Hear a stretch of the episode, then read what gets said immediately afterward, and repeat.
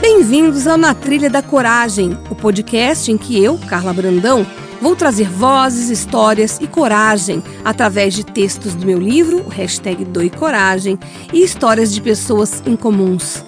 Elas vão entrar na nossa trilha para contar a história que mudou a vida delas. Respira fundo, nem traz mala e nos acompanhe nessa trilha. Será um episódio por semana, onde vamos falar de coragem, sucesso e o momento presente.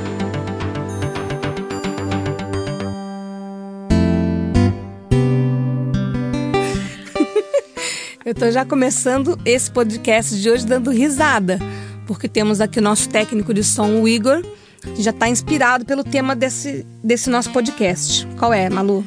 Tomara que a gente inspire muitos homens e mulheres, né? Sim. Porque o tema é o amor. Amar é, Carla. O que, que é amar? amar. Eu, eu, li um livro do Flávio de Covatti falando sobre amor e tenho lido algumas outras coisas sobre esse tema. E a gente é, romantiza muito o amor, né? O amor com relação a outra pessoa é sempre muito do que a gente quer que a outra pessoa faça e muito pouco do que a gente vai fazer.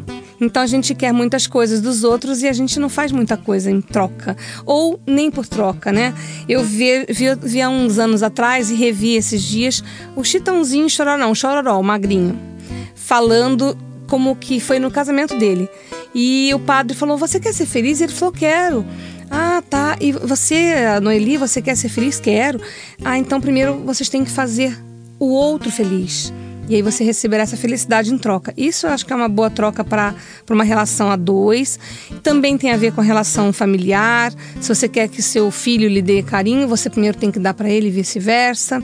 E a gente não está muito acostumado com isso. A gente está muito acostumado a cobrar, passar o recibo. Né? A vida virou muito troca, uma troca exigida, não uma troca sentida. Então, o Amaré de hoje é uma inspiração para as pessoas. Ah, então vamos, vamos acompanhar esse texto aqui para a gente entender um pouquinho do que a Carla quer, quer expressar. Amar é. Amar é nossa função principal na existência em qualquer dimensão. Todo mundo quer amar e ser amado. O problema é que, com as dificuldades da vida adulta, impregnamos nosso cotidiano de chantagens, disfarces, tolices e brigas. Não dizemos claramente o que queremos e também não ficamos dispostos a ouvir o clamor dos que estão ao nosso redor. Vira uma brincadeira de esconde-esconde. E nesse jogo, sem graça nenhuma, todos perdem, todos dissimulam o sentir, o gostar, o se entregar, o olhar sincero, o carinho despretensioso e, enfim, o emprego do amor. Aí entra a pergunta: então, como reverter essa história? Pois já vi que nessa linha de atuação eu só tenho perdido e me sentido só. A resposta é simples. Use a imaginação e recorde de momentos em que se sentiu amada. Lembre-se do amor de pai, de mãe, de momentos de alegria entre amigos, do primeiro beijo apaixonado, da sensação que teve ao dar primeiro para depois receber. Essa é a regra para que o medo saia da sua trilha. O medo atrai para si o objeto temido. Isso é lei. Portanto, a partir de agora, quando bater a vontade de punir alguém com a falta de seu amor, saiba que está, na verdade, se punindo. Amar não tem nada a ver com ingenuidade e sofrimento.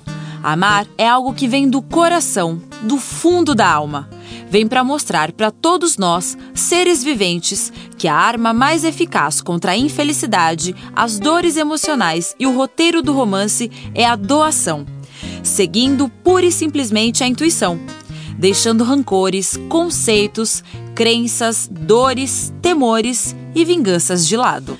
Olha, é mais uma palavra que me chama a atenção. Eu falo muito que você mencionou a questão da cobrança dentro de um relacionamento, que é muito mais fácil a gente cobrar do que a gente se dispor a, a fazer uma entrega.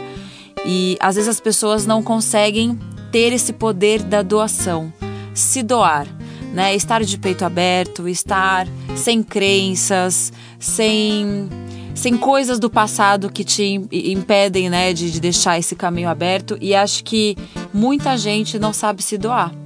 E aí os relacionamentos ficam é um cabo de guerra, contaminados, contaminados. por um comportamento vicioso, né? Mas é que a gente, a gente é acostumado desde jovem, desde criança, a fazer chantagem, a receber coisas através de um pedido distorcido. Quando a gente pede de forma clara, a gente ganha geralmente. Ou se não ganha, a gente não fica imaginando o que faríamos para ganhar. A resposta sendo clara, você está sempre entendendo a mensagem. E você já percebeu como, na, principalmente nos relacionamentos amorosos, ou até no de, de dos pais, a, a gente está é, tá sempre fazendo joguinho. Eu não vejo vantagem nenhuma nisso. É, e isso não, eu não vejo um casal que eu tenha certeza, certeza não dá para se ter, mas que eu tenha clareza de que eles são felizes quando é, esse casal geralmente não usa esse, esse tipo de, de artifício, artifício. Né? provocar uma situação para ter uma reação, né? Parece que as pessoas fazem desse jeito. Vou provocar aquela situação porque eu tenho como objetivo aquela reação da pessoa. E se você perceber bem, as pessoas em geral também na, na, nas relações que envolvem o amor, não nas relações é, do, de trabalho e tal, mas nas relações amorosas elas, elas não se expõem muito, né? Elas procuram esconder o jogo e é nesse esconde-esconde que as coisas acabam se perdendo. A sensação de felicidade acaba não existindo. E então seria muito mais fácil se você que está me ouvindo pudesse ser claro com a pessoa que você ama, pode ser familiar, o companheiro, a companheira. Se você for claro e você pedir a coisa, você vai saber se ela vai estar disposta a te dar e acabou. E para de cobrar. Ofereça. A gente cobra muito as pessoas, a gente cobra insistentemente as pessoas. E outra coisa que a gente acaba ganhando uh, uma coisa, daqui a pouco a gente já está querendo ganhar outra, né? E isso não é legal, né? A gente acaba sendo uma maquininha de desejos. É. E importante também aqui a última frase desse texto que fala que é para deixar rancores, conceitos, crenças, dores, temores e vinganças de lado. Ou seja, aquele passado que te doeu, que te machucou, não pode reger o teu futuro. Você tem que estar aberto, eu limpo. Eu sei que é difícil é. É, faz, colocar isso em prática, eu sei, mas se você não tiver consciência e não procurar arregaçar as mangas, você não vai nunca sair dessa zona de conforto e você nunca vai conseguir essa almejada felicidade que está em todas as capas de revista.